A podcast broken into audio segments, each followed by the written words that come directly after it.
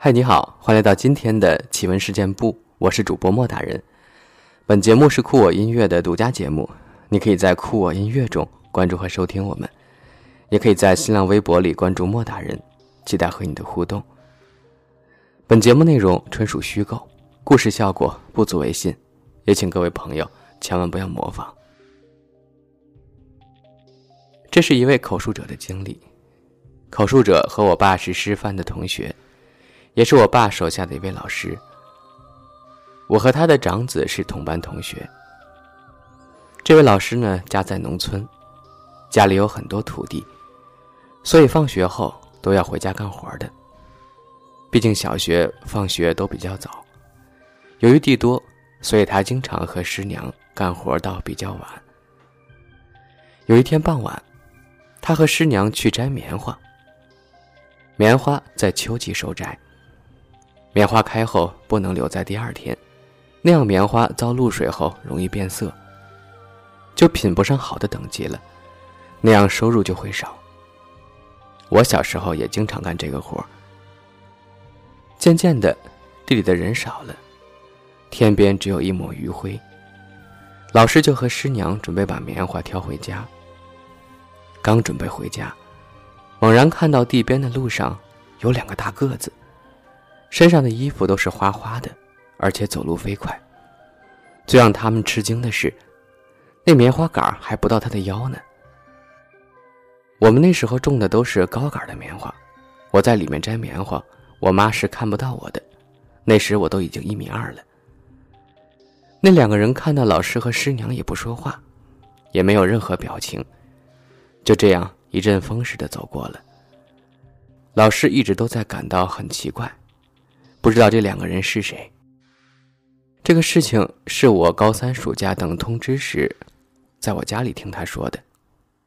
他家在一个小山包上，是单独的一户。Hey, it's Ryan Reynolds, and I'm here with Keith, co-star of my upcoming film If, only in theaters May 17th. Do you want to tell people the big news? All right, I'll do it. Sign up now and you'll get unlimited for $15 a month in six months of Paramount Plus Essential Plan on us. Mintmobile.com slash switch. Upfront payment of $45 equivalent to $15 per month. Unlimited over 40 gigabytes per month. Face lower speeds. Videos at 480p. Active Mint customers by 531.24 get six months of Paramount Plus Essential Plan. Auto renews after six months. Offer ends May 31st, 2024. Separate Paramount Plus registration required. Terms and conditions apply if rated PG. 我们家乡的人还喜欢上坟，特别是家里有什么喜事儿的时候。 都要先去坟头上拜祭一番，把好消息向各位先人通知到。祭拜的祭品有些还要带回来给家里小辈分吃，据说这样小辈胆子大些。这个就是家祭，不限时节的。我和我表弟考上大学时都去祭拜过。说我隔壁有个庄子上的人，兄弟两个一起去先人坟头拜祭。因为先人坟墓比较分散，祭拜的时间很长，回来时都已经是傍晚了。他们经过一个小山坡时，周围渐渐起了雾。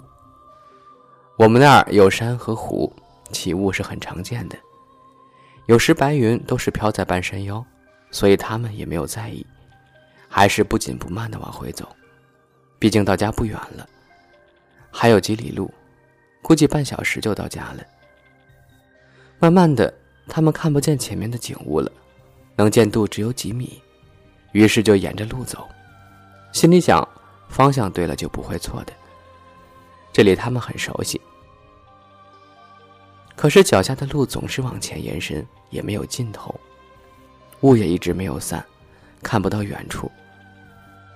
他们也没有手表，那是八十年代初，手表对于农民还是个奢侈品。也不知道过了多久，只是心里清楚，已经很晚了。不知什么时候，他们听到远处有人喊他们，他们也不敢乱答应，不知道是什么人。渐渐的，那个声音近了，还有很多手电灯的光。他们知道有人找他们了，就高兴地说：“在这儿呢。”有几个小伙子带了手电来找他们，借着灯光，他们两个才发现。自己一直在围着一个坟圈子转圈呢，周边的草丛都踩出一条清晰的路来。他们手里还有祭品，于是就在那个坟头拜了一阵然后回家了。那时都已经是深夜了，看来是遇到鬼打墙了。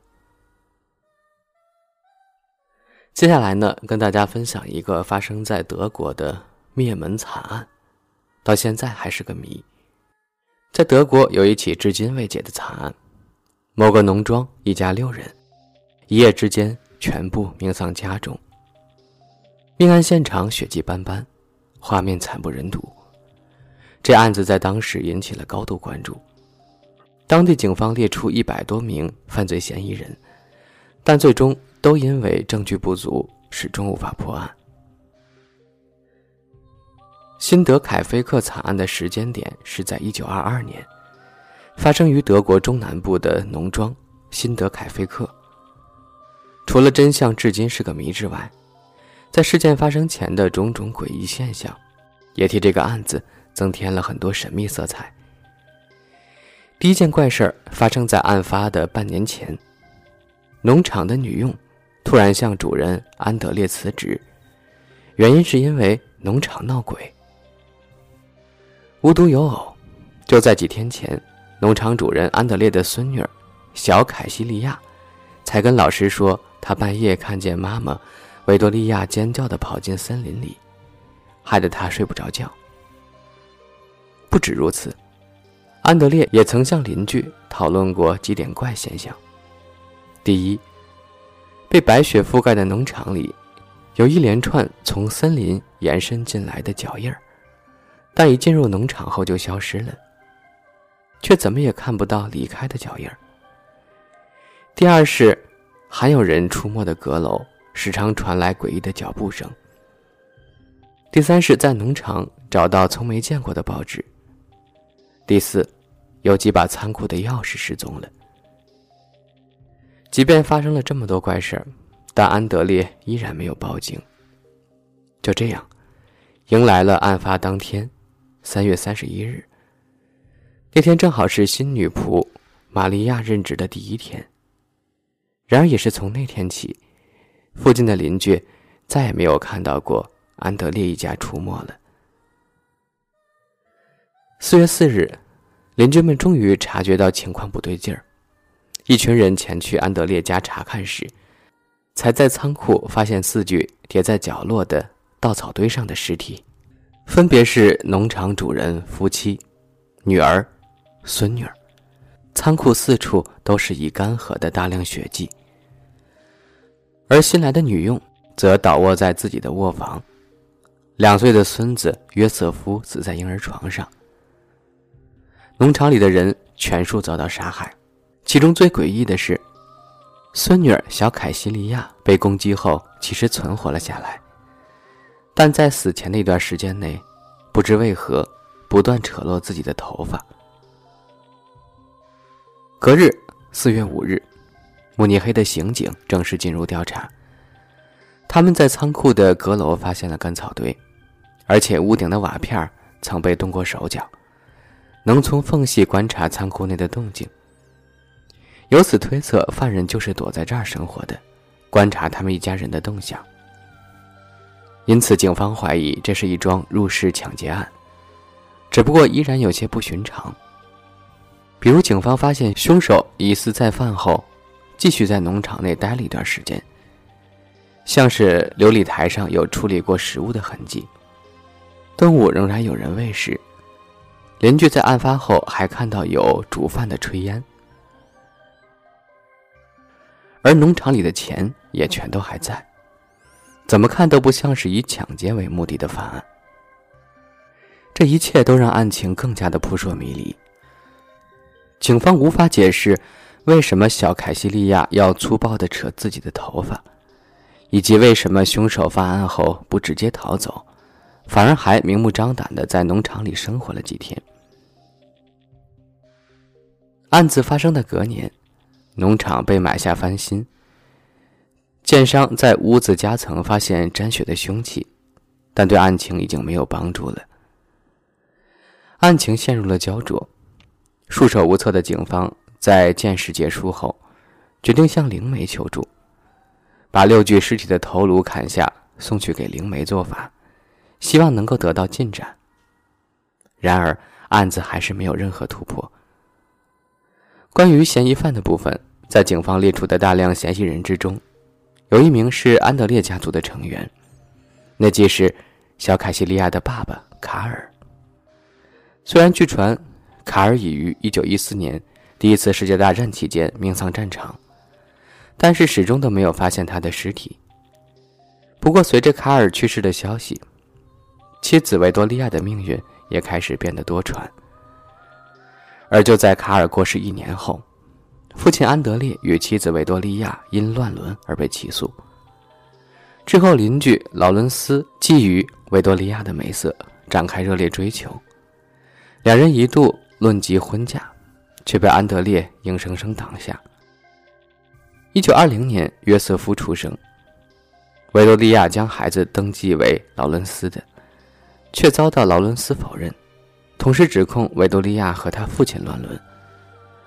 而案件发生过后，劳伦斯就是首先进入农场的三位邻居里其中一位。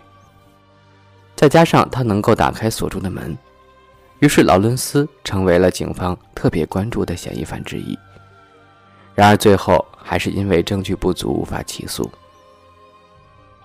这起案子的调查陷入迷雾，曾在1955年一度终止，直到1986年再次展开，然而并没有新的证据或进展，最后不得不宣告停止一切搜查。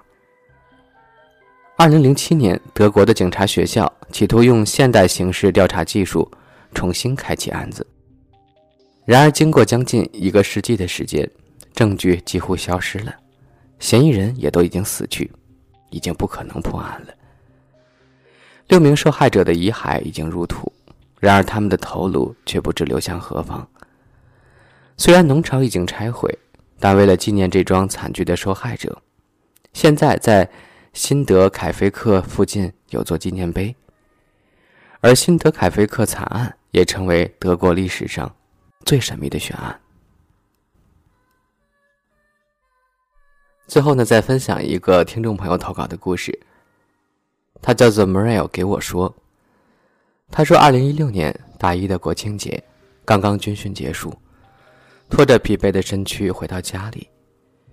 因为从小到高三都是走读，和家人朝夕相处，所以爸爸特意让我回来的第一晚，就去爷爷家里探望他一下。爷爷没有和我们住一起。单独住在我家背后的山坡下面。才吃过晚饭，我就出了家门。国庆节以后，天就黑得比较早了，这时已经秋风瑟瑟，天色昏沉了。这个山坡被竹林覆盖，村中的祖辈有几位就埋在这儿。我得穿过这片竹林，才能走到爷爷的屋里。这里没有路灯。风吹的竹叶拍打出细碎的声音。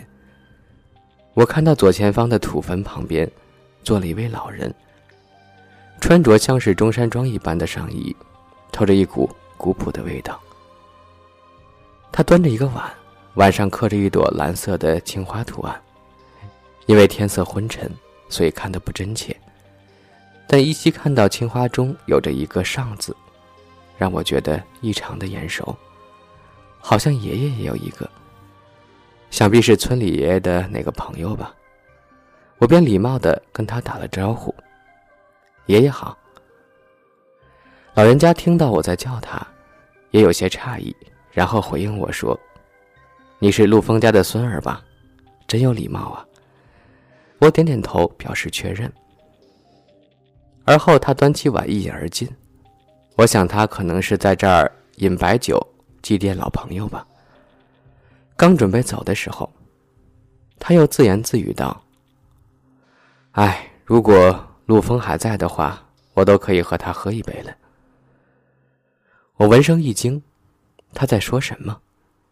爷爷明明好好在家呀，他为什么说如果还在？我心里惊恐，撒腿就跑向爷爷家。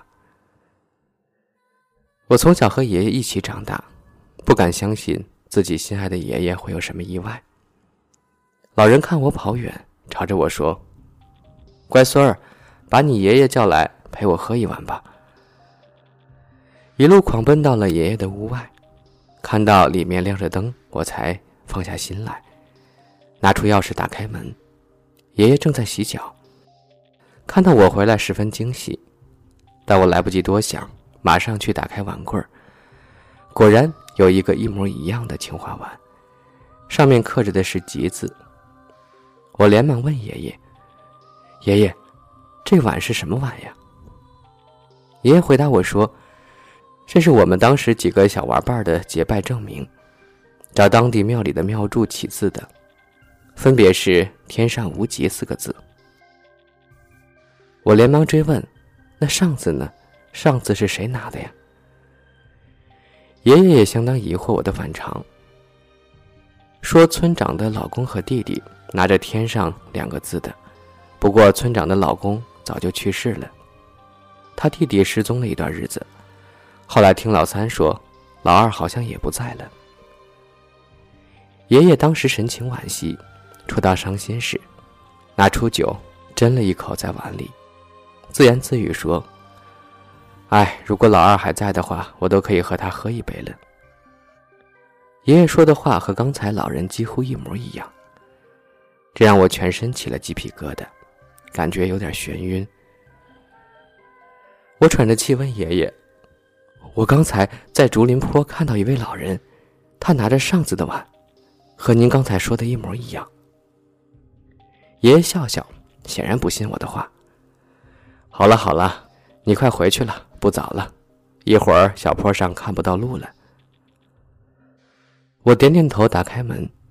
爷爷突然说：“乖孙儿，你说有个爷爷在那儿，那你把那个爷爷叫过来陪我喝一碗吧。”又是几乎一样的话，我害怕了，不敢再一个人走那儿了。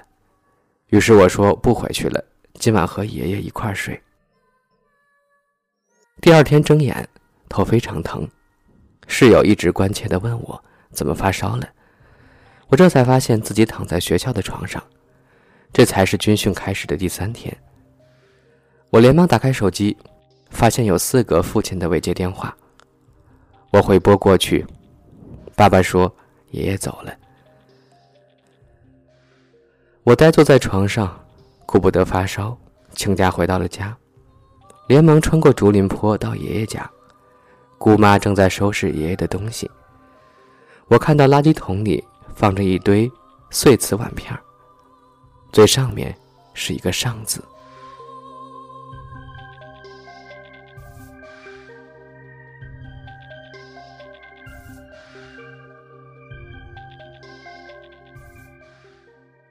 好了。由于时间关系呢，今天的节目就分享到这儿了。希望大家喜欢今天的故事内容。